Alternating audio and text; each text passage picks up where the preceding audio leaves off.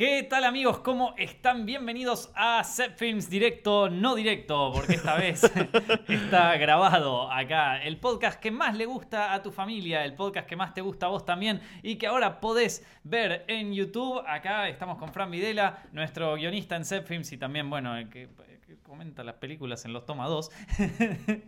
Eh, Eso dice el currículum. Exactamente. Y a John eh, en la parte de edición, pero bueno, John no puede hablar hoy porque lo dejamos sin micrófono, pobre. Bueno, cuestión es, como les decía, este podcast, este eh, YouTube Live, lo pueden escuchar acá mismo en YouTube mientras están haciendo la tarea o mientras están tomándose un cafecito. O también lo pueden escuchar en su celular en formato de podcast si van a iTunes a SoundCloud y ahora también a Spotify. Sí, señor, lo metimos también en Spotify, así que mucha gente lo venía pidiendo en los comentarios hace un montón, así que finalmente está ahí. Muchas gracias a todos. Hoy tenemos sección especial de preguntas de Patreon porque como saben, hace poco empezamos a encarar los videos del año que viene eh, de, de Set Films. Muchos son educativos, muchos no van a conseguir sponsors, así que cualquier eh, tipo de, apoyo que podamos tener de su parte es más que bienvenido. Muchas gracias a todos los que ya se unieron en patreon.com barra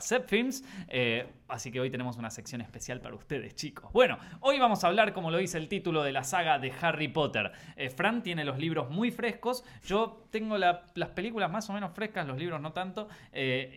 pero bueno, más o menos...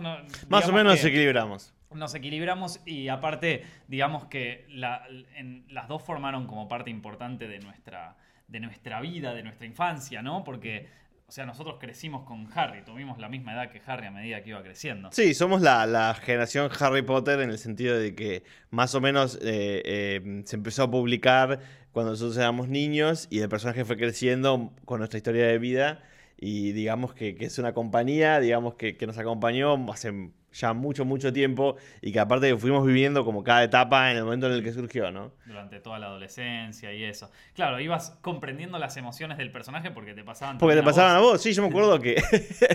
me acuerdo, por ejemplo, que, ya más de grande, cuando estaba en la facultad, viste, tenía varios amigos que nos gustaba Harry Potter y, comentábamos, ¿no? Era como el, el, guilty pleasure de los que estudiaban literatura, como que te gustaba sagas juveniles. Claro. Bueno, yo no tengo ningún problema en decir que me gusta y me gustaba Harry Potter. Pero bueno, en ese momento, digamos, era más jugado, era más jugado decirlo. me acuerdo que lo charlábamos y, y todo el mundo decía como, o mis compañeros decían, eh, no, pero qué, qué adolescente pelotudo que es Harry en el libro 5, la verdad que es insoportable no, pero yo no me quedé con esa sensación. Ah, pues yo no era adolescente pelotudo cuando lo leí, por eso no me quedé con esa sensación. Ahora lo leí de nuevo y es tipo, qué insoportable. Mirá, yo, yo no lo tenía así, pero lo voy a leer de nuevo para, fíjate, fíjate. agarrarlo. Eh, no, lo decimos, eh, eh, o sea, vamos a arrancar hablando de Harry Potter, va, va a ser todo el podcast de Harry Potter porque justamente en base a que salió la nueva película Animales Fantásticos 2, de la cual le dedicamos un toma 2 extenso, más o menos 20 minutos hablando de la película, pero vamos a hacer una pequeña opinión, o sea, lo pueden ver, está en Zepfilms, en youtube.com barra Zepfilms, donde los tres miembros del canal opinamos sobre la película, la fuimos a ver a la premier, disfrutamos de lo que fue eh, un, verdadero eh, cóctel de fans de, Harry Potter. Eh, yo hice una linda acción ahí que fue regalarle una varita de Dumbledore a, uno, a mi compañero de asiento, porque a mí me habían regalado una y después me gané otra en un sorteo. Entonces, bueno, la le diste la que se sonaba al, lado. Exactamente. No, me llevé las dos a mi casa.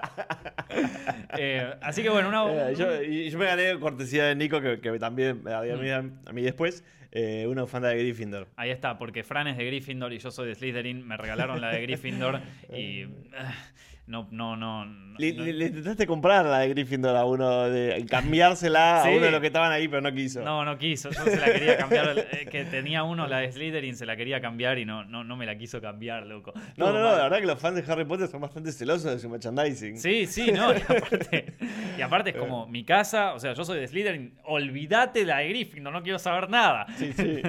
eh, pero estuvo buena, estuvo buena la, o sea, estuvo buena la experiencia. Ahora vamos a ver un poco de la película. Habiendo, eh, bueno, está, como les dije, está toda detallada y con spoilers en el toma 2, pero haciendo un pequeño recap para poder iniciar con, la charla en general. Eh, a vos, Frank, ¿qué, te había parecido la peli? A mí me pareció una peli em, sólida, que cumple, que tiene cosas muy buenas. Eh, y que había otras cosas que estaban como más desdibujadas, más más como sueltas, que no cerraban del todo bien y que como le pasa mucho a muchas películas que son la parte 2 de una trilogía, eh, como que mucha de la carne ¿no? de, esta, de, este, de, este, de este guiso eh, se va a terminar de cocinar en la 3 recién, ¿no? Dependiendo de lo que traiga la 3, eh, nuestra mirada sobre, el, sobre la 2 va a ser mayor, mejor o peor si, si lo que trajo la 2 se resolvió bien en la 3 o, o quedó en la nada, digamos. Es difícil ser la, segunda parte de una trilogía. Hay, pocas que lograron hacerla, hacerla increíble, qué sé yo. El Imperio Contraataca es como el ejemplo así más conocido, que, termina siendo la mejor película de todas, por lo menos para mí. Eh, pero, pero sí, es verdad eso de que te deja como un... Eh, de que es el build-up para llegar hasta eh, un clímax desconocido, porque saldrá en la tercera. A mí la verdad que la peli me, me o sea, no, no me entretuvo, la pasé bien. Me parece que es una película que le mete demasiadas subtramas. O sea, que la trama principal está interesante, pero que al llenarlo tanto de subtramas, algunas que para mí no eran nada relevantes y que, si bien sirven para alimentar el, fanatismo de, la saga, porque aparecen muchos nombres y muchos apellidos de personajes conocidos, no, no, e, eso no me pareció que era necesario. Me parece que la, trama principal, que era cómo este Grindelwald lograba convencer a, bueno, a toda su gente de que medio que lo siga y este otro que trataba de, bueno, de, encontrarlo, era más interesante y bueno, la dinámica con Dumbledore ahí, todo eso, que, todo, que todo lo que sucedía alrededor. Hay, hay muchas subtramas que nada, que me parecieron que fueron más como para satisfacer eh, el hambre de los fans de saber más del lore y del, y del backstory de algunos personajes que de, un interés en sí por, por eso dentro de la película. Y me parece que eso la, le, jugó bastante en contra. Se, se, puede ver también en las críticas, es una de, de las películas con peores críticas de, de toda la saga, de, de todo el universo de, de la magia y de Harry Potter. ¿En serio? Sí, Sí, sí, sí, tiene como 40 en Rotten Tomatoes, así de, la crítica. Eh, es como medio las pelis de Rápido y Furioso, ¿viste? Que tienen 30% en, en, serio? de crítica. No, y que las pelis de Rápido y Furioso, malísimo. que Rotten Tomatoes se vaya todos a su casa, esos snobs intelectualoides, loco. Y que tienen... Rápido y Furioso. Y fue tipo 300 millones de dólares en taquilla. Claro, son esas pelis que tienen 40% de, de, la crítica y después 70% de la audiencia. Esta es más o menos lo mismo.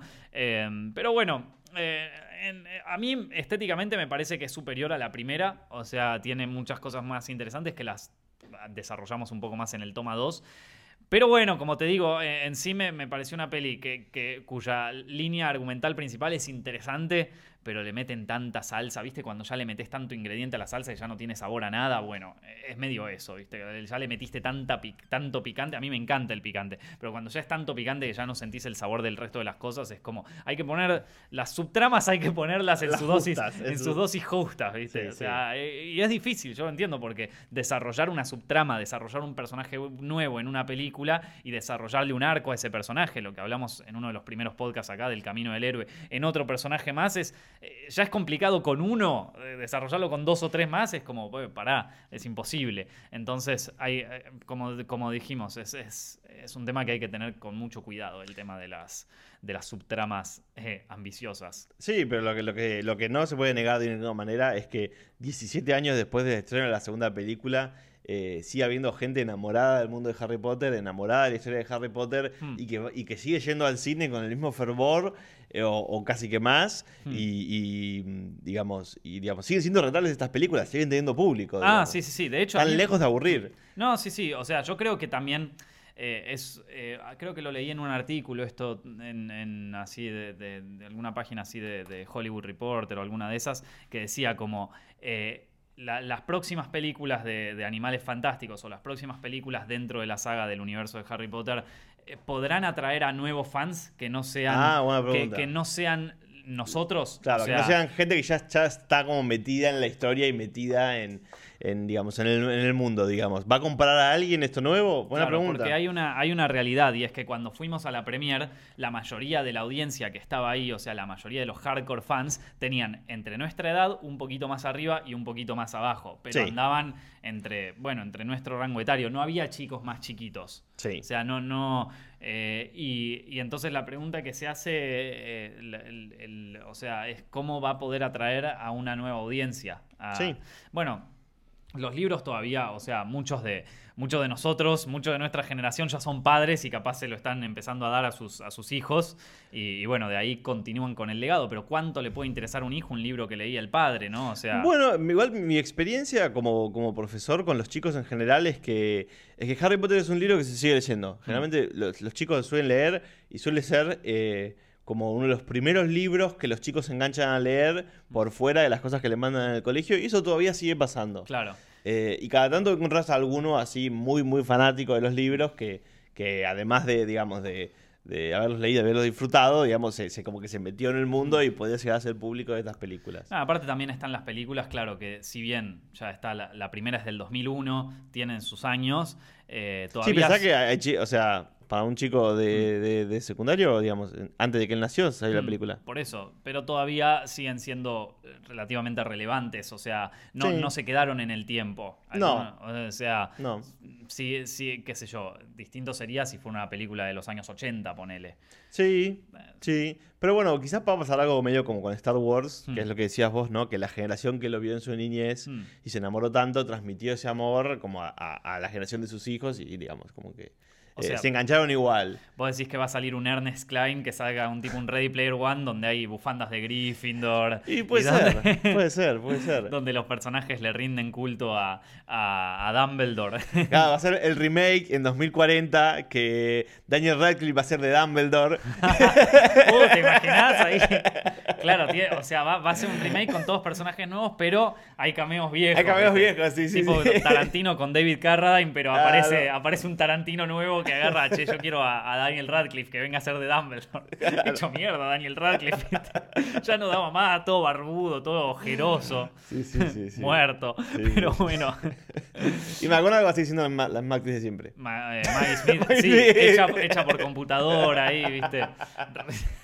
La, la- el, el CGI del CGI, ¿viste? Ya, porque vencieron los derechos del CGI anterior, entonces tuvieron que hacer uno nuevo donde le tienen que pagar regalías a la familia, ¿viste? O sea, esto es un quilombo ahí, los legales del CGI. Si vos querés, o sea, vos querés a McGonagall de nuevo y ponela, hermano, porque barato no te va a salir. Ahí Disney cagándose de risa de lo barato que le salió Leia, viste, contando la historia. En ese momento la gente le chupaba un huevo, ahora le tenés que pagar al abuelo, al hijo, al hermano, a todo. Ah, vo- ¿no, no tuvieron que pagarle nada a la familia Carrie Fisher por ¿Y usar ¿Sabes su... que no sé? ¿Sabes que no sé? Pero, pero o sea, eventualmente habrá un, un hueco legal ahí. O sea, Yo creo que, que la familia de Peter, Cash, de Peter Cushing sí que le intentó hacer juicio. Mm. Claro. No tiene nada que ver con Harry Potter. Oh, todavía. Aún. Eh, pero bueno, así que hoy vamos a revisar un poquito de, de toda la saga en general. Hablando un poco de los libros, también eh, agitando un poco con las películas. La primera de todas es eh, La Piedra Filosofal. La primera película, el primer libro también. Eh, a ver, eh, para mí, La Piedra Filosofal es una de las mejores pelis de, todas las que salió. Si bien es como un estado súper embrionario de lo que vendría a ser la estética de Harry Potter, ya sea visual y sonora, para mí es una de las mejores, lejos. Está. Es- o sea, hay una que para mí es mejor, pero esta le sigue casi, te diría. Eh, es, es la primera, fue hecha en el 2001, está dirigida por Chris Columbus, que eh, capaz lo conocen porque él dirigió también Los Goonies. Entonces era un, era un director que ya tenía que ya venía trabajando con actores niños, que ya sabía cómo, cómo manejarse en esa situación, que no es, no es nada fácil. O sea, Eso, actuar- eso te iba a preguntar, digamos. ¿Vos tuviste experiencia de trabajar con actores niños? Mira, me tocó estar en un rodaje donde tenían y realmente es muy difícil, porque vos ya ves que, eh, o sea, no me tocó dirigirlo a mí, me tocó ver cómo, cómo dirigían y... ¿Cómo se trabajaba con Claro, ellos? cómo se trabajaba y se ve, se- se- tiene pinta de ser difícil, ¿qué querés que te diga? Esto no, no, no parece una tarea fácil. De hecho, el, o sea, lo que terminó quedando el resultado no fue nada bueno. Ah, bueno. Así que... Claro, eh, Pensá que, que en un rodaje como el de Harry Potter tenés eh, eh, un elenco de 15 o 20, eh, 20 actores principales, protagonistas, y, y- y cientos de extras niños. O sea, tenés que saber manejarte con eso. No, por eso, sí, tenían que conseguirse un director de actores que fuera tipo un Spielberg, o sea, alguien, alguien que supiera manejarse. Y bueno, eh, Chris Columbus estaba ahí eh, como primero en la lista. Eh, ¿Vos te acordás un poco de la primera película? La verdad que me acuerdo, sí, me acuerdo, me acuerdo de la banda sonora, creo que es lo que más me quedó. Eh, Me, me pasó un poco, eh, como que fue la, creo que fue la primera adaptación al cine de una novela que ya había leído antes. Eh, y me pasó un poco eso del, del- del choque. El libro era mejor. No, no, no el libro era mejor. Yo me lo había imaginado de manera diferente. Es- eso era un poco más. Había cosas como que me había imaginado de manera muy diferente Sí. y me costó como, como entrar. Pero, pero había un montón de cosas que me, que me, que me, me encantaron. Y aparte la película, creo que en la película de Chris Columbus, la, la- la primera, se nota mucho como, como la magia. Es como que la magia, como esa cosa, ¿no? Como de Sí. medio de cuento de hadas, ¿no? De, Sí. sos un, es un, un nene, es una historia como terrible y que de repente viene la magia y te sacan a un mundo buenísimo que tiene de todo y, y en el que en realidad sos un héroe. Hmm. Eh, me parece que tiene como mucho de, de ese candor y esa magia, ¿no? De la niñez que, que la película lo, lo muestra muy bien. Ujú. Sí, ¿vos te acordás alguna cosa que, que- que vos te imaginabas muy distinta a como terminó siendo en la peli?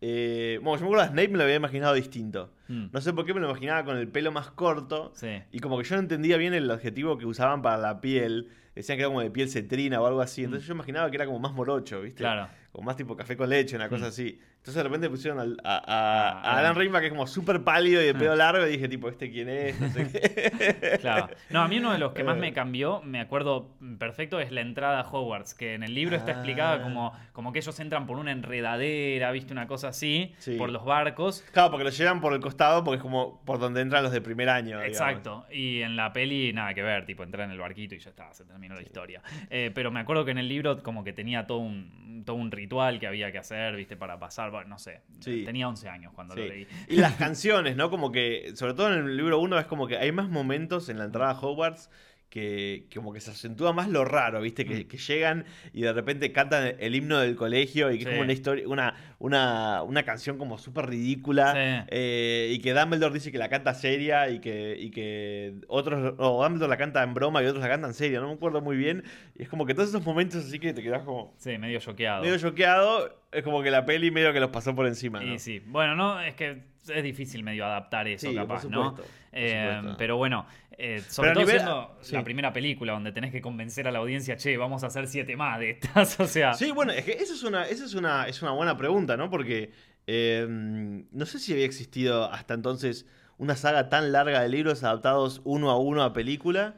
Y en el guion que hicimos, en el, lib- en el video que hicimos, ¿no? De Mm. cómo se adaptó Harry Potter 1, eh, apareció la idea de meter tres o cuatro, dos o tres tramas de Mm. película en una sola película, ¿no? Sí. Dos o tres libros en una sola película. Mm. Y es una, es una pregunta, ¿no? ¿Cómo adaptás una saga que, que es larga y que aparte todavía ni siquiera está terminada? Eh, Em, es, eh, bueno, o sea, hasta, hasta ese momento estaba hasta- el tercer libro. Sí. Ni siquiera sé hasta cuánto sabía Rowling que iba a ser siete. O sea, Ella dijo, creo que algunas veces dijo que su plan inicialmente siempre fue hacer siete. claro. Y yo me acuerdo cuando, cuando salió el libro 4, Hmm. había salido reportajes en, en los diarios diciendo que ella tenía desde el principio escrito el final del 7. Claro. Como que ya sabía cómo quería que terminara la historia. Sí. Y que lo que fue escribiendo fue como, bueno, cómo se llega a ese ¿Cómo final. se llega a ese final? Entiendo.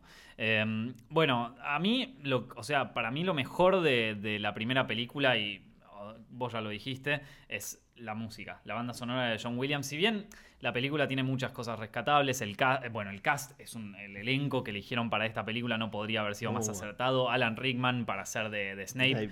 Eh, Ese, ese creo que es uno de los que eligió Rowling así específico, como que dijo, quiero que sea este. Sí. Y es más, hasta dicen que, que ella le contó cosas de, de Snape que tipo hasta ese momento no, No, se sabían. no se sabían ni nada. Esto, bueno, eh, esto Maggie Smith como, como McGonagall también es súper acertado. Sí. Eh, eh, Richard Harris como Dumbledore, decía que nunca no, no pudo seguir haciendo el papel, ¿no? Pero, pero Sí, ese y que, y, que, y que como que en la memoria de todo el mundo medio que se, que se fundió Hmm. con el actor que vino después, Sí. pero ahora lo volvés a ver y tiene algo distinto. No, sí, es distinto, es otro actor. Eh, y después, bueno, otro que creo que este también fue elegido por, por Rowling era Hagrid, Robbie sí, Coltrane. Robbie Coltrane, sí. Eh, que también tremendo papel. No, es un recontra elenco. O sea, eh, mismo los chicos, Tom Felton haciendo de Malfoy, esto, Rupert Grint, eh, este, Daniel Sí. Radcliffe, Emma Watson. La verdad que hicieron ahí, o sea, eh, bueno, fue un casting largo, ¿no? En el video de la historia secreta de Harry Potter en el de Set Films lo, lo- lo hablamos en detalle, ¿no? Pero Sí, y, y que, mm, y que aparte también es eso, ¿no? Bueno, vas a hacer... ¿Qué, qué haces? ¿Haces con los mismos actores? ¿Vas cambiando de actor a medida que crece el personaje, ¿no? Que Mm. pasan en, en otras películas, ¿no? Que es, que es un mismo personaje en distintas épocas de su vida, Mm. lo interpretan distintos, actores. Sí. Y creo que la opción más jugada, por así decirlo, era esta, ¿no? Como Mm. agarrar al mismo actor y, y tenerlo 10 años en- haciendo el mismo papel. Claro. Y le salió bien, Y eso es lo más raro. Sí, sí. Y bueno, lo que sería después el template para muchas sagas de películas que se hicieron más adelante, ¿no? Sí. El, eh, bueno, como decíamos, la, la música para mí es clave acá. La música es de John Williams, eh, que, mm, que en realidad le pidieron que hiciera, porque estaban armando como un, como un primer borrador de, de la peli, eh, y le pidieron que hiciera un tema para, para una escena o para un teaser o algo así que estaba armando Warner, y, em, y le, o sea, y, y- y él, él compuso la, la canción de Hedwig, ¿viste? El, el tema principal de, de la película, y parece que a los tipos les encantó de una y lo mandaron. Eh, John Williams no, no, no, no, tiene no tiene temas así tan mágicos, ¿viste? Tan con todas las campanitas y eso. Sin embargo, tiene una peli, esto les va a gustar a algunos que, que sean fans de- del cine, tiene una peli de eh, que él compuso la música para Hitchcock, que se llama ¿cómo es? Family Plot. eh, que es, eh, como- no sé cuál es el título en castellano, pero bueno, Family Plot, el primer, la primera canción de todas tiene medio una, o sea, nada que ver, pero tiene medio una onda así medio mística, medio mágica, porque bueno, la película de Hitchcock arranca como una, con una lectora de la fortuna, viste, así medio Ah, chanta, claro. eh, co- con, la bola de cristal y todo eso, y le mete como todos esos artefactos así medio mágicos y todo. Y si vos la escuchás, tiene algún, tiene algún parecido con la música de Harry Potter. O sea que, bueno, si bien John Williams estaba encarando como algo medio nuevo, tampoco era, o sea... Sí, tampoco era algo en lo que nunca había trabajado, nunca se había como adentrado, digamos. Exactamente. A mí, otra de las cosas que más me llamó la atención de esta película, me acuerdo perfecto y me sigue pareciendo muy bueno cómo lo hicieron, es eh, a nivel visual el tema de la capa de invisibilidad. Eso. Sí. Porque el Quidditch vos lo ves ahora y, viste, es- como bastante normal. O sea, qué sé yo, al mismo tiempo había salido la amenaza fantasma y tenía como unos efectos Claro, un poco, un poco antes las más fantasmas, ¿no? Es Eh, 99. Sí, del creo. 99, claro. Y entonces vos comparás el Quidditch con la, lo- el pod racing, que si bien está filmado horrible y todo lo que vos quieras. El efecto eh, funciona, Claro, digamos. el, el efecto funciona, te crees que la nave anda. Y lo mismo pasa acá con las escobas de Quidditch. O sea, en el fondo te das cuenta a leguas que es una pantalla verde, ¿viste? Pero la capa de invisibilidad, loco, ese Sí. fue un buen efecto. La capa de invisibilidad en la primera película, gran efecto, que lo usaron haciendo, bueno, una manta que de un lado tenía la, la textura de la, de la, de la capa que- y del otro lado era una tela verde. Entonces grababan Ah. en un coso y después lo... lo, lo- Por eso como que, como que, apare- como que lo ve- veías desaparecerlo, como Hmm. con- veías parte de la cara y que desaparecía bajo la... Ah, Exactamente. qué inteligente. eh, y después el, Lo del espejo. Sí, sí, sí, todas esas cosas. Pero bueno, para mí la capa de invisibilidad fue un gran hallazgo. Eh, no sé si se había hecho antes, posiblemente sí, pero, pero en este caso es como que la, la usan súper bien. Eh, después, eh, más allá de que, bueno, de que se modificaron cosas, un- algo que me gusta mucho de la primera peli es que es bastante fiel al libro. O sea, como que Sí. no... eh, Después el resto de las películas es como que empezaron a tomar tangentes así separadas y qué sé Sí, yo. y a, y y a faltar información que, que- que era crucial para terminar de entender la historia. Claro. En esta no, en esta no pasa No. eso. O sea, lo que, lo que se elimina, lo que se va cambiando son detalles, o sea, cosas que ayudan a, trasladarla mejor a la pantalla, pero, pero no cambian nada de la historia, digamos. También el libro es más corto, o Sí. sea, eh, eh, digamos, es el más corto de todos. Y sí, creo, creo que anda por las 300 páginas, Mm. no creo que mucho más. Sí, está, está, está buena la primera, para mí es, es una de las mejores de toda la saga. Después vino la segunda, La Cámara de los Secretos, que creo que si bien está bien, es un poquito más olvidable que la primera. eh, Sí, a mí me impresionó mucho los sets. El set Mm. de la Cámara de los Secretos Sí, ese es está muy muy bueno. Ese está muy bueno, sí. Lo que más había llamado la atención en el momento que salió, ahora capaz que ya no resulta tan atractivo como en su momento, pero me acuerdo que sí lo fue cuando salió, es eh, Dobby, el, el elfo doméstico. Elfo doméstico. que en ese momento era wow, ¿cómo lo hizo? O sea, veníamos de hacer a Gollum, que era tipo una locura, o sea, la gente no lo podía creer Gollum, y después te hacen a Dobby, viste, como, che, pará, loco, o sea, dentro de poco te van a hacer un ser humano, y lo hicieron. O Sí, sea, sí, con, el- con la evolución del, del coso 3D. Sí, pero tienen que pensar que. Y el es- auto que vuela, ¿no? Eh. Toda la parte del auto que vuela. Sí, pero el Eh. auto que vuela, qué sé yo, más o menos ya lo, sí, ya, ya, ya lo hemos visto. Ya, lo hemos visto. Ya se ha visto, hermano. Claro, pero Sí. Dobby, eh, sumado a Gollum, era como decir, che, esto está avanzando muy rápido. O sea, en cualquier momento nos van a poder crear. Porque vos ves a Fluffy poner en la primera película. Sí. Y si bien está, funciona el efecto, te crees que es un perro, qué sé yo. Eh, después ves a, a Dobby y es otra cosa. Es lo O sea- mismo que Gollum. Gollum es un, es un ser real, o Sí, sea... sí, sí, sí, tiene como la misma, Mm. la misma como realidad de los demás. Igual me, me quedé pensando, una de las diferencias que, que extrañé, te digo, en las películas, eh, mm, no aparece Pips. ¿Te acordás del duende Pips? Sí, que era como... No, no aparece en las películas, pero aparece No en los videojuegos. Sí, Aparece en los videojuegos que hay que, en el juego de la Play 1 de, de la piedra filosofal, que hay que como ganarle en, en distintas pruebas que te hace. Pero sí, es verdad, no está. Eh, hace- hay. eh, Igual se, se filmó, eso te iba a comentar, averiguando para, para el video de la historia secreta, eh, encontré que había un actor Mm. que, que iba a ser de Pips y que incluso llegó a filmar escenas Mm. y, y que nada, pobre, fue a verla al cine y, y la No sacaron del corte final y se Oh. recalentó Pobre. Otro más para. para para la lista de los que se enteraron el día del estreno que lo sacaron de la película. que llevó a toda su familia, ¿viste? Sí, Venga, sí. vengan todos, dale, que venimos invitados. Prepárense porque tenemos. Prepárense porque ahora que papá agarró este, este laburo. Tenemos siete películas más, chicos. Ya está. No nos preocupemos por nada porque yo- papá ya hipotecó la casa porque va a comprarse una nueva. Llegan al cine. Cruel. Bueno, Cruel. espero que no lo haya hecho. Pero bueno, eh, no, para mí no supera la primera. Para mí no. No, No, no, además como una, una pieza de acompa- no, una, una cosa que acompaña a la primera, digamos. Lo que sí ya empieza a solidificar un poquito más la estética, que, que en la primera estaba como muy... Bueno, estaba todavía en una búsqueda, ¿no? Ya desde, el- desde el- los, los vestuarios, que, que si vos buscas en Behind the Scene de, de Harry Potter, es como que a medida que avanzaban las películas también fue avanzando cómo eran los vestuarios, porque los primeros, bueno, eh, funcionan, o sea, son los que se terminaron usando como estética principal, pero fueron cambiando, porque bueno, lo fueron, lo fueron mejorando eh, con el paso de las películas. Eh, y, y en esta peli ya lo que es la propuesta visual de cómo es Hogwarts, de cómo es los lugares, ya está mucho más sólida. Como hablábamos antes de, antes de arrancar con el podcast, eh, hay una escena en la primera donde ellos, en la piedra filosofal, donde ellos van a buscar al, al unicornio que, que- que estaba perdido en el bosque. Y las escenas del bosque son escena random de los 80 de bosque con el fondo todo azul, la máquina de humo prendida a lo que dé, o sea, el típico set de bosque de, los 80, o sea, es como todavía se está buscando un este cómo es el bosque de Hogwarts, ¿viste? ¿Cómo es?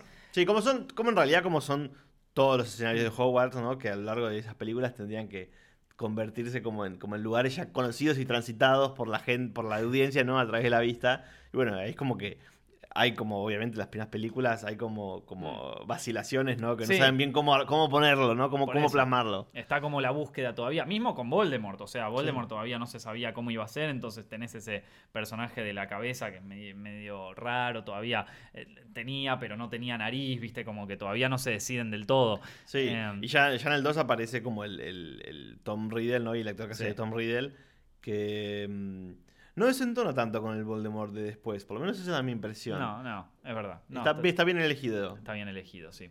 Eh, y bueno, y, ah, después lo que sí está muy bueno de la segunda película es eh, Lockhart. Gilderoy Lockhart. Hicieron un buen cast también ahí con Kenneth Branagh. O sea, buen Sí, personaje. Sí, sí. Así haciendo de Lockhart. Y después, después de, de las primeras dos películas, tenemos como el cambio radical en la saga de Harry Potter, por lo menos eh, cinematográfica. Y también en los libros. En los libros, el, el tercer libro también marca un punto y aparte. La cosa Sí. se empieza a poner más seria, Sí. un poco más oscura. Bueno, lo mismo pasa en las películas. Acá eh, cambia del director, pasamos de eh, Chris Columbus a Alfonso Cuarón. Y. Alfonso Cuarón le da un giro estético y visual completamente nuevo. Eh, que para mí termina de consolidar la estética de Harry Potter. O sea, todo lo que mete Cuarón ahí es agarra lo mejor de Columbus, le da un giro estético más todavía, que bueno, es característico de él porque es un re buen director. Y encima deja como planteado un camino para que después David Yates en, la- en las últimas películas lo terminara de consolidar y, perdón, lo terminara como de, de cerrar, ¿viste? En el sentido más capaz comercial, ¿no? Porque Alfonso Cuarón es una bola de creatividad que explota ahí en esa peli y alguien la tenía que decir, bueno, esto es una propiedad de Warner intelectual, vamos a darle formita así, gozo. claro, vamos a sellarlo así. Copyright. Eh, no, bueno, pero le dio, o sea, eh, capaz que David Yates formalizó un poquito el estilo, el estilo que le había dado Cuarón en la película, que es una bomba. A mí, a mí la tercera para mí es la mejor de todas. Es la que más identidad tiene y es la que más identidad le dio al mundo de Harry Potter. Por más que en el momento yo no lo sentí cuando la vi cuando era chico. O sea, eh, pero la ves de grande y te, o sea, terminas de, o sea, te termina de cerrar todo. Sí, más, más o menos por lo que recuerdo además la edad de los actores ya es como suficientemente, como, como que ya no son más niños. Mm. Y es como que ya es la, no sé, la, cara en la que los reconoces de grandes, por así decirlo, ¿no? Sí, es como el paso de la niñez a la, a la, a la adolescencia de los mm. actores y, y, también, digamos, del, por supuesto, de los personajes del libro. Mm. Igual ponerle Ron, que en las, en las primeras películas se lo ve bastante similar, en la 5 es de repente otra persona. todo, todo, gigante, así, sí. todo. Sí, sí, sí, el cambio, el cambio, el cambio es bastante grande. Igual, eh, curiosamente coincide con el cambio de personaje. ¿Sí? Porque Ron, sí, sí, Ron, Ron se da a entender que en los últimos libros empieza a ser cada vez más alto claro. y a ser como más parecido a sus hermanos, que hasta entonces, digamos, siempre estaba hmm. eh, como así a la sombra de ellos. Claro. Pero, mm, pero digamos, eh, más, más, allá de eso, en el resto no, no, hay, no hay grandes, no hay grandes, hmm. no hay grandes así. Eh, cambios. A mí me sorprendió el, personaje de, Lupin, del personaje del profesor de Defensa contra las Artes Oscuras. Me lo imaginaba distinto, pero, pero, la verdad que te transmite como esa idea como de persona medio, medio como enfermiza, así mm. como pobre, como tiene salud medio frágil. Eh, toda la trama del profesor y, la escena final así en la casa de los sustos eh, está, está, muy bien. Yo justo te iba a decir que, que a mí Lupin fue el personaje de Harry Potter que más me imaginé, tipo tal cual como es en la película. Que era, para mí, era igual. O sea, ni siquiera conocía al actor. El actor es David Teulis. Eh, y yo no lo conocía en ese momento, pero lo veo en la película y era exactamente ese. Ese era exactamente el personaje que me imaginaba, loco. Esto, a Sirius Black me lo imaginaba distinto.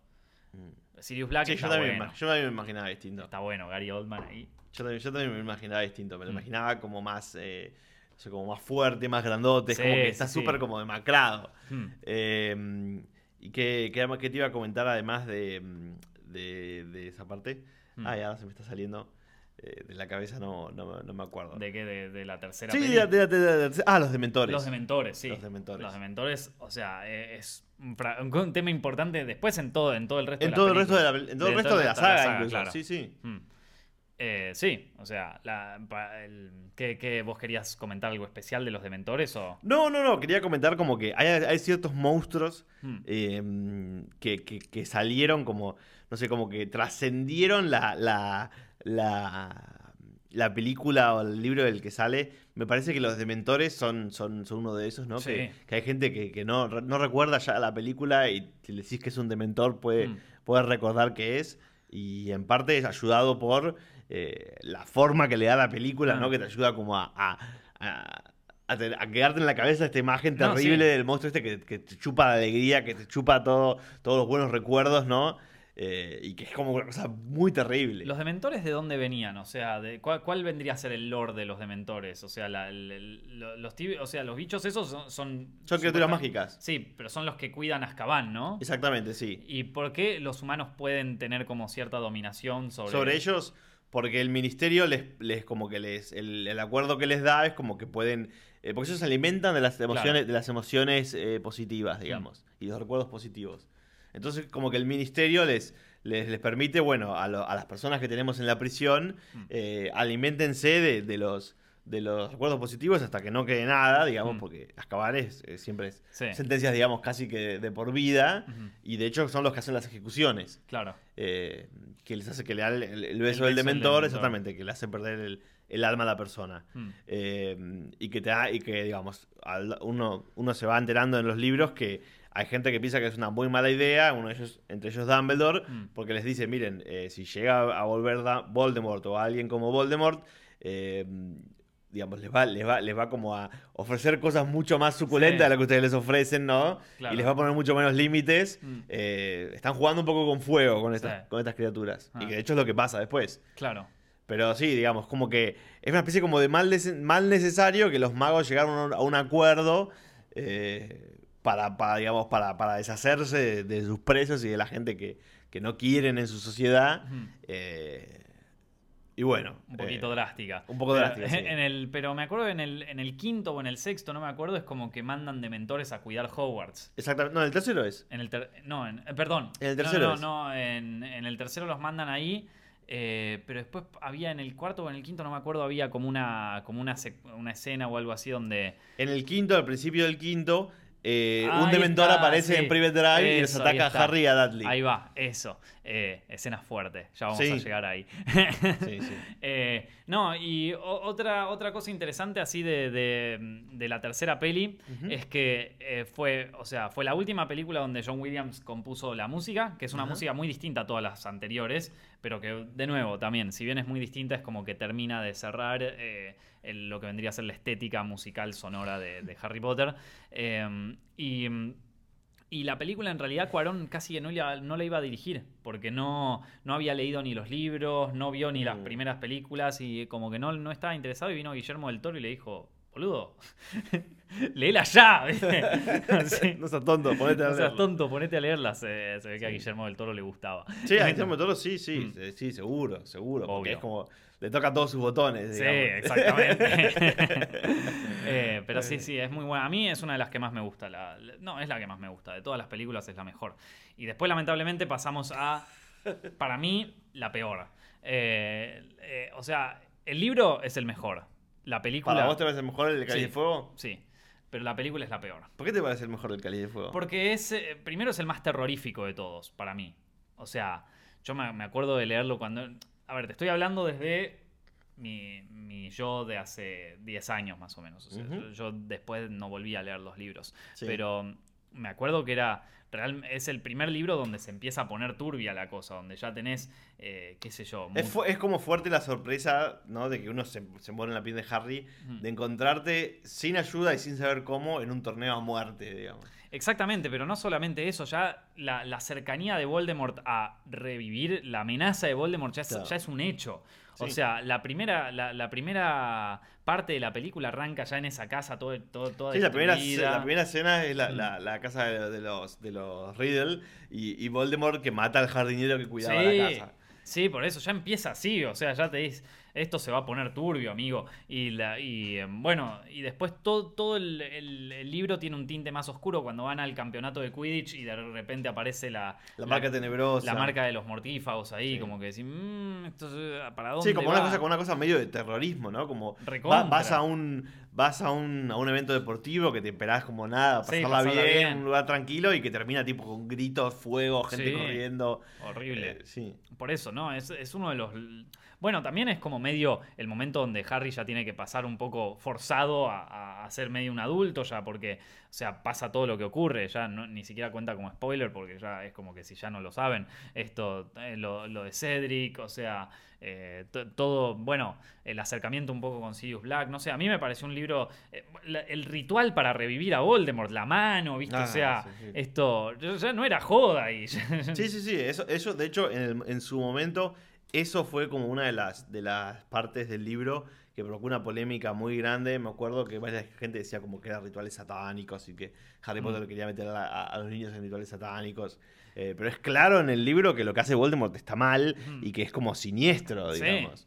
O sea, no hay ninguna duda, digamos, No, como sí, no hay nada sí. que te muestra diciendo como de, ah, Harry Potter, tipo, Claro. vamos a hacer todos rituales con brujas. Mm. Tipo, no, es tipo, te muestra que eso realmente es como siniestro posta. También, también es el, el primer libro donde se introducen los hechizos prohibidos. Sí. Lo- lo- o sea, el, Las maldiciones el prohibidas. Crucio, el. el eh, este, Cruciatus, la maldición sí, Imperius. El Imperius y, el Avada Kedavra. Que el, el, Avada Kedavra también, tur- una turbiedad, o sea, vos decís ya con eso lo puedes matar. o sea. Sí, y que te muestra, y que, y que el, que el profesor lo muestra con la araña Con en la araña, clase. sí. Viste, que terrible, que le empieza a hacer así como bailar y qué Mm. sé yo, y, y como todos empiezan a reír y el profesor como que le dice, bueno, Sí. ahora van a aprender. y después estaba. Y, y bueno, después, eh, justamente sobre el profesor, también hay todo un. Se desdobla una historia de misterio ahí que está buenísima. Sí. Que es la de. Bueno, la, la verdadera identidad y todo eso. Que eso en la película ni está trabajado. Ni está o sea, está sí. tipo. Ah, mirá, era. eh, ¿Para quién era este? ¿Qué? ¿Y quién era este? Claro, sí, sí, sí. Sí, Eh, bueno, esos son los momentos en los que yo pienso que, que empieza como a desdibujarse un poco la historia en las películas y no termina de quedar clara, digamos.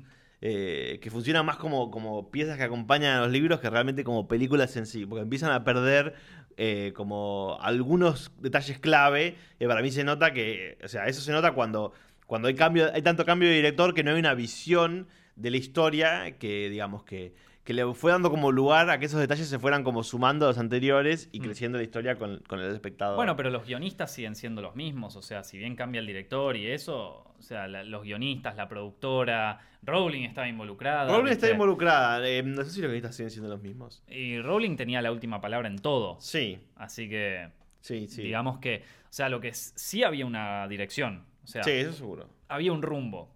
Sí, Pero de repente pasan cosas como esto de Barty Crouch que sí, sorprende que, que no lo hayan incluido o que lo hayan incluido a medias, ¿viste? sí. Entonces, nada. Es, la verdad que para mí la, la- la cuarta película es un desperdicio por donde se la vea. Es más, creo que mismo los actores no la pasaron bien durante ese rodaje, como que no se llevaron bien con el director. Mm. Me, me parece, habría que investigarlo más en detalle porque no, no Eh, estoy... anda para historia, la historia secreta, la peor película de Harry. Sí. La historia secreta detrás de la peor película de Harry Me Potter. encantó. Lo, guarda- lo guardamos para cuando salga Animales Fantásticos 3. No nos lo roben, chicos. Ya lo mandamos a registrar. Eh, así que. Pero sí, no. No, no. Es, es como que no. Mismo la, la escena del clímax al final, cuando muere Cedric y todo, ni siquiera es tan épico como. O sea, en el libro yo me acuerdo que me, me daba pavor todo eso. O sea. eh, el ritual de, de- de renacer a Voldemort, todo esto que hablamos que, que tenía toda esta carga tan oscura, en la película no lo siento No lo siento, sí. No lo siento así. Mismo la muerte, la, la misma muerte de Cedric ni siquiera es tan, es, es tan chocante. Porque Cedric tampoco es un personaje que, que sea, o sea, que en la película lo Haya ser- aparecido tanto. Exacto. En el libro empiezan a generar como una amistad con Harry porque son Sí. los dos como los elegidos para esto, empiezan como a... Sí, son los dos de, digamos, que no son de, que son los dos de Hogwarts. Mm. Y aparte Cedric ya lo vas viendo en otros libros que, que, que es una buena persona, digamos, Sí. como que, que es una persona copada, que ayuda a los demás. Eh, no te cae muy bien porque, bueno, es tipo de esos típicos bu- buenazos, viste, que todas las chicas le gustan. Sí. Pero digamos, no es un mal tipo. Está el Virgin Harry, el Chad Cedric. Chad Cedric. Que de hecho sale con la, con la chica que le gusta a Harry, que Sí, es con Cho-Chang. está. Y después, y después Harry aprovecha Y Harry ahí todo. Smooth moves. Sí, sí, sí. Pobre Cedric. No, pero en el libro también tenía como, te hablaba un poco de la relación que él tenía con el padre, entonces cuando lo, lo encuentra el padre mu- muerto es como mucho más fuerte esa escena, en la película no, no tiene el mismo impacto. Sí. Eh, pero bueno, nada, qué sé yo, es lo que hay, ¿viste? Sí. Eh, ni hablar de, bueno, de todos otros personajes secundarios y subtramas que ocurren en la, en la película horriblemente planteados, eh, como bueno, la- la- el triángulo amoroso que empieza a haber entre Harry, Ron, Hermione, esto, eh, Parvati, Patil, la hermana de la otra, ¿viste? Como eh, Víctor- Ginny Weasley aparece ahí, o sea, Víctor Krum, como que Sí. se mezclan todos y en la, en la peli parece tipo un, un, un cocoliche ahí horrible de, de personajes y amoríos. Sí, y en el- y como que los, también los, los otros colegios tam- no están como muy, muy No, no. no. no están como muy caracterizados tampoco, la verdad. No, de hecho, el- en, en la peli es como que el colegio, el eh, Doomstrang es como Sí. todo de hombres y el, y el Bo- Bo- ¿cómo es que se llama? Bo Eh, Batons sí, es, sí. to- es todo de mujeres es- y, y no, no era así, o sea, hay personajes que salen con chicos de ahí, de... Eh, no, no tienen mucha identidad los colegios. No. me acuerdo si en la cuarta estaba incluso la escena donde vienen unos en el barco, otros en... Sí, sí, sí, sí, es- sí, esa escena está, ¿no? Sí, sí. Y sí, sí, ya no estaba esa escena, ¿viste? Tipo. Vinieron en un autobús, ¿viste? Pero bueno, el, cua- el cuarto igual, el cuarto libro ya es el libro que empieza como a, a pasar como a las 500 o- o 600 páginas. Sí. Eh, no sé si en una sola película realmente podés transmitir eso sin que se te haga una película eterna. No, empezás a sacar cosas. Claro, Pero no, no es tipo las agrego como puedo. claro. Mm, Para mí es la empezás a sacar. Te concentrás en la trama principal que es eh, la- el legado, el- la llegada de Voldemort, la amenaza de Voldemort y, la, el- esto y, se- y la- el, el arco de Harry con Cedric. Y más que nada eso. Toda la historia de amor y todo eso lo pones en un segundo plano. claro. Eh, me parece a mí que eso hubiese sido como la decisión correcta. También oscurecerlo un poco, porque a, a diferencia del- de la tercera película, esta es como que de repente se vuelve mucho más brillante cuando, cuando en realidad en el texto es mucho más oscura. Que, que la tercera, y la tercera es oscura, mismo en el libro también.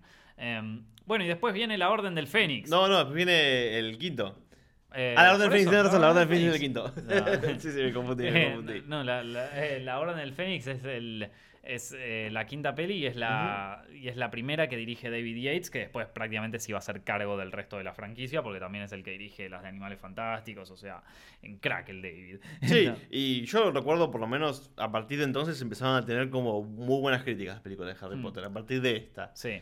Em, Es, es un ¿a, qué, momento- qué crees que, a, qué, a qué crees que se debe, digamos? No, eh, como te dije, para mí, o sea, hay tres etapas estéticas en la, en la historia de las películas de Harry Potter, eh, con un bache horrible que es la cuarta, pero, o sea, eso tendría que ser la loma de burro en este, en este camino eh, copado que, que fueron armando los directores, las productoras, el, el- el equipo técnico y todo, que eh, arranca con una búsqueda de estilo que está muy presente en la, en la primera película, que es una búsqueda que todavía no está segura. Hay, hay lugares donde, donde ya eh, el, el director planteó un rumbo y se siguió después en el resto de las películas, desde la primera hasta la última, y hay lugares donde el director todavía no estaba muy seguro. En la segunda se empieza a consolidar un poquito. Howard tiene una, un tono un poquito más cálido, pero también lugares más fríos, ¿viste? Eh, hay más presencia de, de los colores verdes, por ejemplo, en la, en la tumba del basilisco, ¿viste? En todo eso.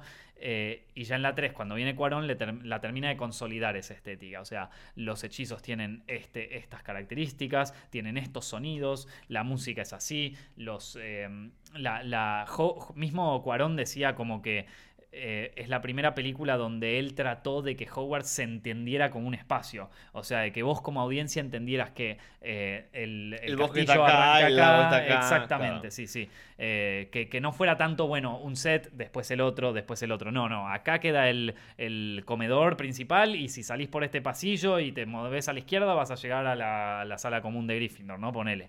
O sea, eso para... para que también se, se entrelaza un poco con el tema del mapa del merodeador, ¿no? Pero, Sí. eh, pero bueno, como que era uno de los temas que Cuarón quería como resolver estéticamente de la película, que, que para él era súper importante. En, eh, bueno, todas esas cosas se, o sea, consolidan el estilo artístico de Harry Potter. Y lo que va a hacer David Yates para mí es formalizarlo, en el sentido de que agarra todas esas... eh, to- agarra todo lo que ya se venía haciendo, agarra la, la- la consolidación de, de- de Alfonso Cuarón eh, estética y dice, bueno, a esto le voy a dar una le voy a dar como una estética formal. O sea, esto lo voy a convertir en algo que lo puedo repetir en esta película, en la que viene, en la que viene, en la que viene, y hagas la película que hagas, esta va a ser la, la estética. La manera que mostrás como el mundo. el Le, mundo dio una marca. Lo puedes tomar como algo bueno o algo malo, en el sentido de que es una franquicia, es una propiedad intelectual. Eh, eh, a ver, por ejemplo, las películas de Marvel también tienen una, una marca estética que está bien formalizada. O sea, tienen una paleta de colores determinada, tienen esto determinado y es su marca, su marca registrada. Vos ves una película y aunque no sepas que es de Marvel, si sabés que es de superhéroes, te das cuenta que es de Marvel. Por el Claro. color, por, los, por cómo está llevada la historia, cómo están puestos los planos. Bueno, lo mismo hace David Yates con, con las nuevas películas de, de Harry Potter. Les da una marca. O sea, la- las convierte en una, en, en una verdadera pieza estética con marca, con, marca de agua y todo, ¿viste? Em, que de hecho se nota después en la película de, de Animales Fantásticos. Pero bueno, sí, tienden a ser un poquito más oscuras, tienden a ser un poco más desaturadas. Eh, a mí, la, a- mí la verdad que La Orden del Fénix me gusta, me parece una... Es una peli que tiene bastante... eh, sí, o sea, es como la versión formal de todo lo anterior. La escena ahí cuando ellos se roban los artefactos ahí llegando al final de la película. Los artefactos. Eh, ah, que entran en el, en el departamento de misterios, de misterio de magia. Sí. sí, sí. Eh, to- todo eso ya, no sé, a mí me parece que ya adquiere ya el, el look de las películas de Harry Potter. Que también es un look que, que es para coloristas, le- lo, lo deben saber, es como un look que, que se emuló muchísimo después. Esto de eh, retocar un poco los cianes, re- subir un poco los colores rojos. Si vos ves el look que, que está en, en la película de, de Harry Potter y ves películas que se hicieron después, muchos coloristas y muchos, eh, bueno, eh, directores de fotografía tomaron esta estética y la aplicaron a distintas películas. Eh, digo, es, es muy, es muy fuerte en ese sentido y me parece que eso hay que apreciarlo. Por más de que la peli te guste o no, ¿no? Después, sí, sí. o sea, cada quien... Sí, y a nivel de, ca- de caracterización, Eh, el personaje de Ambridge está muy bien hecho. Oh, es uno de los mejores personajes de toda la saga. El personaje de Ambridge. Y después uno de mis personajes preferidos, eh, uno de los que era también mi personaje preferido en los libros, eh, la Luna, Luna Lovegood. Uno de los mejores. La, la loquita esa de. ¿Qué era de Ravenclaw era de Era de Hufflepuff? Ravenclaw, era de Ahí está. Sí, una genia. Luna. Luna lunática. La amo. Sí, que, que sí, que aparte tiene, tiene como esa. Como esa el 5 el cinco es un libro como. eh, la historia del 5 es como muy desconcertante en muchas cosas. eh, y que empieza con esa primera parte ahí en, en el tren y que se encuentra con Luna. eh, y que Harry entra con Luna. Y como que empiezas a ver como cosas más, más distintas del Sí. mundo, ¿no? Como que vos ya tenías como ya súper armado, medio. Eh, ¿Qué haces cuando llegas a, a Hogwarts y con quién te vas a Mm. encontrar? Y es como que en el 5 empieza a pasar esto de que no le creen a Harry de que volvió sí, Voldemort y que sus uy, amigos que sus amigos, digamos, lo, lo tratan de mentiroso y hay otros que lo apoyan y como toda esa pelea Hmm. que, que, mm, como que se traslada a la pantalla como de, Mm. de- de esa manera, ¿no? Y que Harry tiene que empezar a adquirir el rol, o sea, to- toda la primera parte donde ellos se escapan, viste ahí, con eh, que, se van a la Orden del Fénix y todo eso, acerca a Harry mucho más al mundo de los adultos que al mundo de los chicos. Y Sí. Harry empieza a adquirir un, un rol, volviendo a, a Luna, por ejemplo, que es como la alumna más chiquita, y a, y a otros personajes que también son como la siguiente generación. Harry va a ser como el líder ahí en ese, en ese grupo. Y él se va a acercar un poco más a, a como, bueno, al mundo de, de los adultos acá ya. Eh, que de hecho después en el Sí, bueno, y aparte uno se da cuenta cuando, cuando lo vuelve a ver eh, de- eh, Sirius, Sirius, Sirius Black, eh, a- al revés actúa como más adolescente que Harry a veces incluso. Mm, mirá. Eh, como, como que quiere volver medio a la, a la adolescencia, digamos, y, y sí, Harry tiene que ver como, como que crecer medio de golpe. Sí. Las, las últimas películas son bastante parecidas, como dije, estéticamente. Después viene. eh, la, la- bueno, la, la siguiente tiene un cambio porque, tiene, porque es, la, es una de las pocas películas, eh, salvo que cuentes la tercera, toda la parte del giratiempo como un flashback, pero no, yo no creo que sea así, o sea, no, no, no es un flashback. Eh, pero, pero la sexta tiene muchísimo de flashback y tiene muchísimo de, de idas y vueltas en el pasado. Y, y Sí, en- porque la, el- digamos, la trama del, del- del libro 6 eh, tiene mu- mucho que ver con el pasado de Voldemort y como las clases que le da eh, Dumbledore a Harry de entender y, y- y como comprender el pasado de Voldemort y quién es Voldemort, ¿no? Exactamente. Y que entonces, digamos, narrativamente te lleva a que, digamos, te- digamos, uno de los recursos más fáciles de, de contar como Mm. más que nada recuerdos son los flashbacks, ¿no? Sí, narrativamente a mí es una de las películas que menos me gustó. Eh, el libro también es uno de los que menos me gustó porque, o sea, eh, está buenísimo en cuanto a todo lo, el lore que te cuenta, todo el, el background y toda la información y todo eso. Eh, pero, en, cua- pero me parece que en esto, o sea, sí, en, en- en esta peli, en, en- este último libro y todo, es como que no hay, eh, no hay un arco tan marcado en los personajes como quizás en las, en las anteriores. Igual, a ver, yo no tengo tan fresco el libro, no me lo acuerdo Sí. tanto, pero me- No, sí que, sí que lo hay. No sé ¿Sí? si está- no- a mí me parece que como película es de las más flojas. No sé, Hmm. no sé cómo está aprovechado, pero sí que lo hay. Eh, Harry, por un lado, digamos, no entiende, es como que no entiende nada de lo que le está pasando, empieza a rebelarse frente a, a- a- a por qué le tuvo que tocar a él, digamos, Mm. vivir todas esas cosas, por qué tuvo que cruzarse Voldemort en su vida, ¿no? Empieza como a tener como, como, como a preguntarse recién, ¿no? Como que hasta entonces siempre había sido como, bueno, viste, era la aventura que te venía con tu vida, te sumabas, Claro. y de repente decís, bueno, pero ¿por qué me pasa esto a mí? Hmm. Em, a Ron no sé si te acordás que mm, lo eligen arquero de Quidditch. Sí, sí, sí, sí. Y como que esto, a lo largo de todo el año está como el, el momento desde que no se anima a anotarse hasta que se anota, hasta que Ajá. mm, casi, casi no entra en el equipo, entra en el equipo, Mm. juega un partido bien, juega un partido mal, lo quieren bajar, lo quieren bajonear y como y la final de, de Quidditch, ¿esa parte te acordabas? Eh, me- ahora que me lo contás me acuerdo. Eh, Que me parece que, o sea, ya solo eso puedes hacer una película deportiva, Sí. tipo, como de. De el arquero, viste, sí. que se hizo, tipo, el mejor. sí. Y que de hecho, no sé si te acordás, como que eh, hay un partido contra Slytherin que. mm, Como que, que Ron hace todo mal, ¿viste? Y como que les, les regala puntos, entonces los de Slytherin le cantan, tipo, Weasley es nuestro rey, Weasley es tipo nuestro ah, mirá, capitán. no, no, no me acuerdo. Y al final del libro, como que Harry no puede ver el último partido eh, no me acuerdo por qué, y como que escucha que vienen cantando por el pasillo, viste, Willy es nuestro rey, Willy es nuestro capitán, Ah, claro. y dice, uy, no, viste, la, la pechamos, viste, nos fue re mal, y de repente se encuentra a todos los de Gryffindor que lo llevan a. Ron tipo encima porque atajó todo, viste, y Ah. ganaron por él. y como que tiene como un arco así de personaje Claro. también. Sí, sí, sí.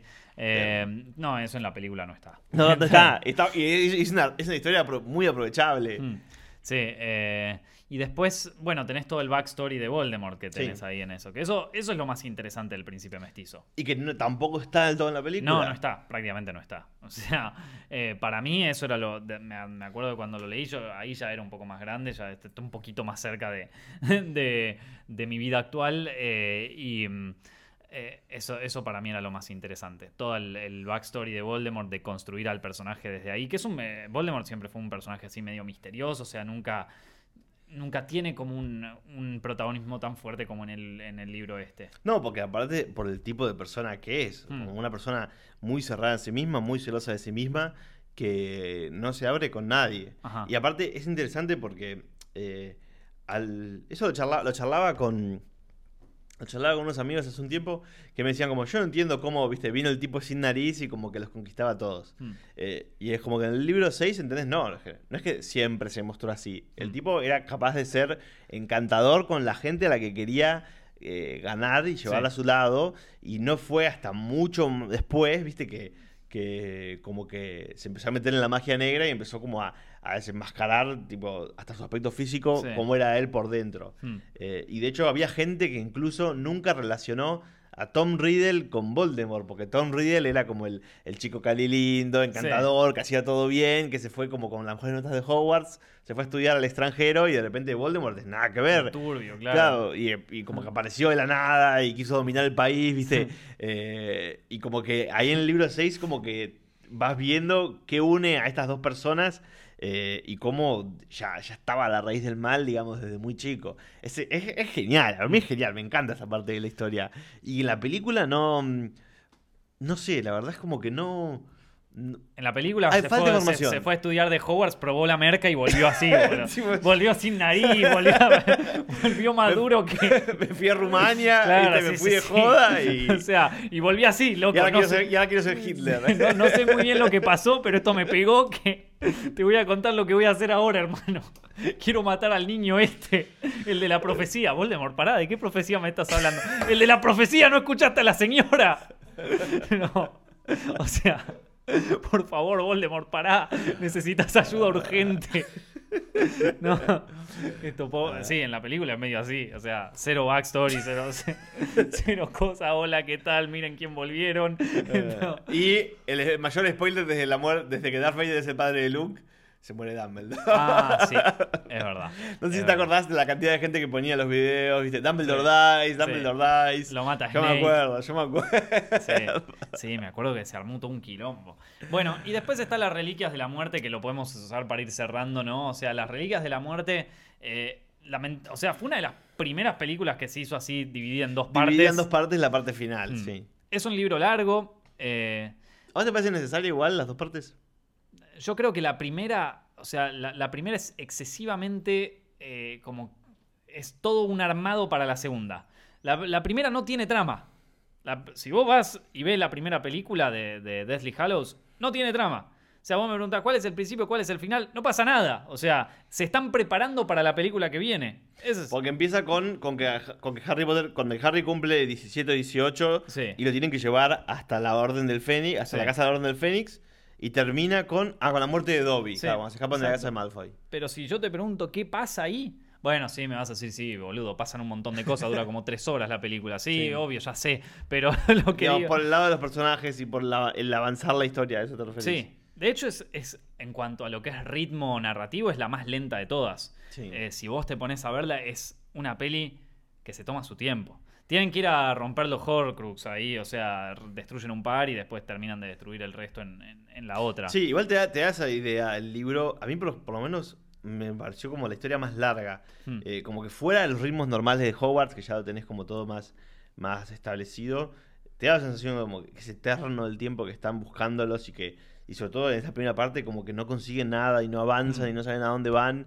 Eh, Pero no, no sé si. eh, son esas ideas que decís como, uy, es re divertido en el libro. Ahora, ponerte a ver una peli lenta de tres horas, no sé si se, se, se- se tra- se se No, traslada o de una manera tan divertida al cine. Puede digamos. ser interesante, qué sé yo, si- si la dirige eh, este, si la dirige Osu, ¿viste? O si la dirige eh, Antonioni, ¿viste? O sea, tenés, te- tenés una peli neorrealista de Harry Potter ahí. Es que de hecho, si vos ves, eh, si vos me preguntás qué es lo que más me acuerdo de, de las reliquias de la muerte, lo- yo me acuerdo los planos, los planos generales ahí de, de cuando ellos se van para la nieve y van a buscar uno, de cuando se van para. Bueno, el plano general ahí de cuando se muere Dobby en la playa. O sea, lo que más me acuerdo es, es planos de establishment, así de lugares, eh, de, de lugares vastos, así gigantes, de como claustrofobia al revés. Eh, esto es, lo, es por lo menos lo que a mí más me quedó de la película. Si bien sé que ocurren otras cosas, sé que hay tramas intermedias, es la película más contemplativa hacia, hacia adentro, junto con la, con la otra. La otra ya tiene un poco más de momentos épicos. Sí, porque tiene más acción. Porque tiene, sería el clímax. Pero esta tiene mucho, mucho silencio, mucho contemplación, mucho de personaje de conflicto interno. Imagínate si la dirigía Antonioni esa película. O sea, está, está bien, empezaban a hablar en italiano, viste, Ma- mal doblados y todo. Pero Sí. Bueno, pero ahí te das cuenta cómo, digamos, bueno, lamentablemente a veces cuando se vuelve una franquicia tan grande, eh, no se la juegan tanto, no se van a jugar trayendo a alguien que traiga algo súper distinto. Bueno, pero es bastante, es bastante pausada la película, es bastante Sí. lenta en, en cierto punto. O sea, dirigida por Alain Resnais, ¿viste? Harry Potter y las Reliquias de la Muerte, director Alain Resnais. Harry Potter Sí. et les Reliquias de la. Muerte. Vos, vos nunca estuviste en Hogwarts. Yo vi Hogwarts, vi los pasillos. No, nunca estuviste en Hogwarts. vi los lugares, vi a Fluffy. No, vos sos un horror, Crux Harry. Cagate, Gil. o sea, No, una eso escena- tampoco me hubiera gustado. to- toda una escena así sentimental entre Harry y Hermione ahí. Igual tiene, tiene buena. Me parece que estas dos películas tienen buenos momentos de personajes. Sí. Harry, Hermione y Ron también. Mm, sí, La escena bueno. esa que están como bailando en el. Que se empiezan a escuchar la música de la radio y que se Ah, ponen sí, a bailar. sí, sí, esa es Eh, una de las mejores es escenas. una de las mejores escenas de la Sí, película. Sí, sí, sí. Y una de Es las mejores así- escenas de la saga, sí, está, está buenísimo. Un momento así Pero bien bueno, son intimista. mucho de, com- de contemplación de personajes, de conflicto interno. Es una película europea. De, bueno, sí, bueno. lo es. Pero, Pero más del estilo del cine europeo. eh, exactamente. Eh, así que bueno, y, y sí, y bueno, ya la Deathly Hallows parte 2 vendría a ser el clímax.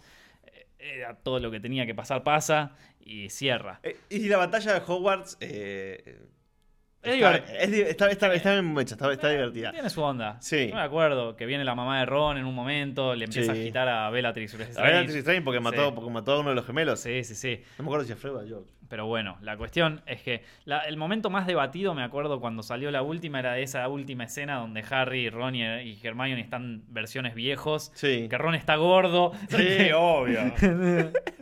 Eh, y, pero, pero después fue un- nada, estu- estuvo bien como para cerrar con esa peli. Eh, es, es una buena saga. La de Harry Potter para verla así de corrido es, es una buena saga. Así como está bueno verse Star Wars de corrido, verse El Señor de los Anillos.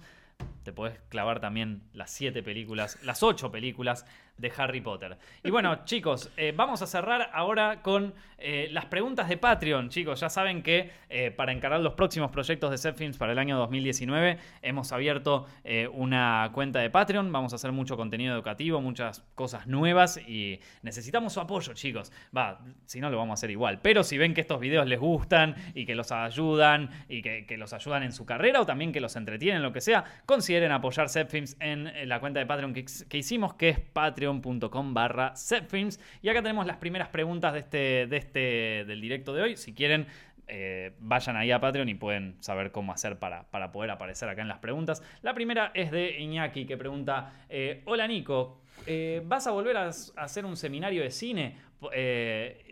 Esto, yo a principio de año hice un seminario de cine y sí, lo, lo tengo, lo tengo en consideración. ¿Podría ser en la ciudad de La Plata? No lo sé. Esto me, me gustaría poder hacerlo a nivel todo el país. De hecho, era un proyecto que tenía desde principio de este año que lamentablemente por temas logísticos y eso no lo pude terminar de concretar. Ojalá que sí. En algún momento sigue siendo algo que, que tengo ganas. Porque la verdad que el seminario estuvo muy bueno. Me gustó, me gustó hacerlo y me parece que con un año más le podría agregar más cosas y lo podría hacer mejor todavía. Fue un seminario de dirección de cine, así como nada, entender algunos conceptos estéticos básicos de, de las películas y, y de cómo plantear una propuesta estética, de, bueno, ahora quiero dirigir yo una película, qué es lo que tengo que pensar, qué, en qué cosas me tengo que empezar a ver, un poco de cómo ver películas y cómo trasladarlo capaz a nuestro, a nuestro trabajo. Eh, Y por lo que tengo entendido, la gente que tenía un proyecto venía con el proyecto pues, a, como a pedirte A- a- asesoramiento, ¿no? Algunos sí, ahí Ah. en la parte final de preguntas y respuestas, otros vinieron simplemente a escuchar. La verdad que yo la pasé muy bien, llenamos el, el lugar, estuvo, estuvo buenísimo.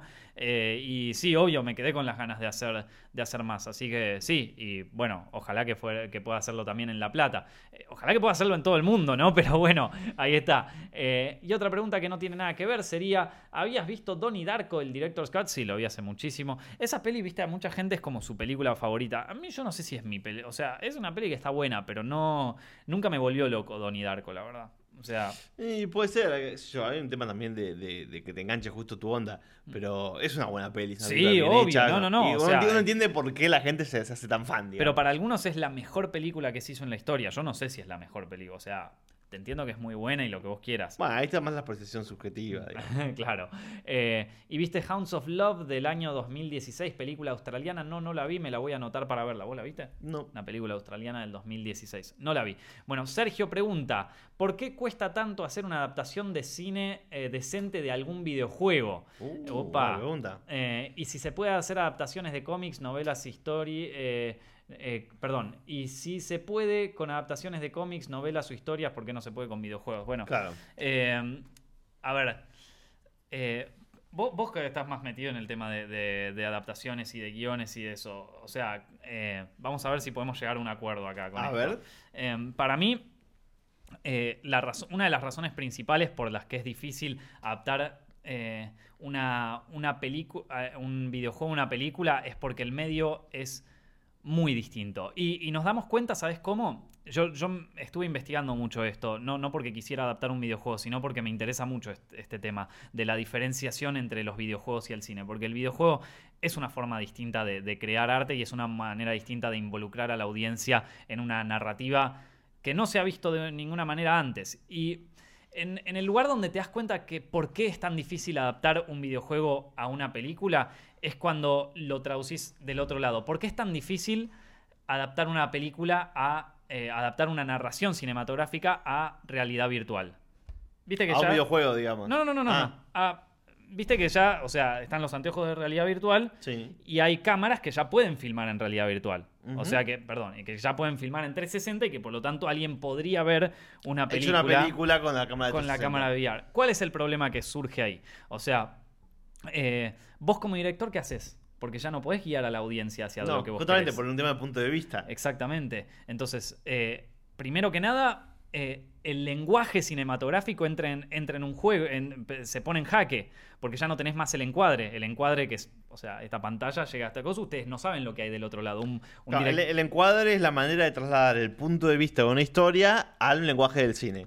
Cla- Claro, o sea, el eh, a ver, términos estrictamente técnicos, el encuadre es esto, o sea, el, el- la- la- el- o sea, el plano que nos está que, que nos está cubriendo acá, ¿viste? O sea, esto, si vos si yo si yo extiendo mi mano para acá, ya no la van a ver porque está fuera de cuadro, del cuadro, o sea, un director de- eligió encuadrar de esta manera para que salgamos los dos. Lo que pasa del otro lado de la cámara ustedes no lo saben porque el director eligió un- una puesta de cámara específica, un encuadre específico para transmitir, bueno, en este caso dos personas hablando, pero si fuera un plano más cerca mío, capaz algo más ligado a mis emociones, ¿no? Porque el primer plano está más, desde, desde Juana de Arco está ligado a las emociones. Entonces, vos ya no tenés encuadre. Partimos de esa base. No tenés encuadre. No tenés lentes, porque el lente de, un, de un VR es el mismo para todo. O sea, vos, si querés, te puedes acercar a un personaje, te puedes alejar, pero el lente siempre el mismo. Y personas que hayan trabajado con lentes saben que un lente te puede cambiar toda la, narrativa. O sea, no es lo mismo filmar una escena en un teleobjetivo que filmarla en un angular. La, la, toda la, la dinámica de esa escena puede cambiar radicalmente de, de acuerdo al lente que hayas elegido. Em, no tenés esas dos cosas. Y por último, no tenés, o sea, no tenés montaje, porque, bueno, si, si bien podés cortar, ¿cómo haces para cortar hacia algo que la audiencia quiere ver? Hacia, perdón, hacia algo que vos querés que la audiencia vea. Porque vos cortás, pero capaz el tipo está mirando la cámara y tenía que mirar algo de atrás.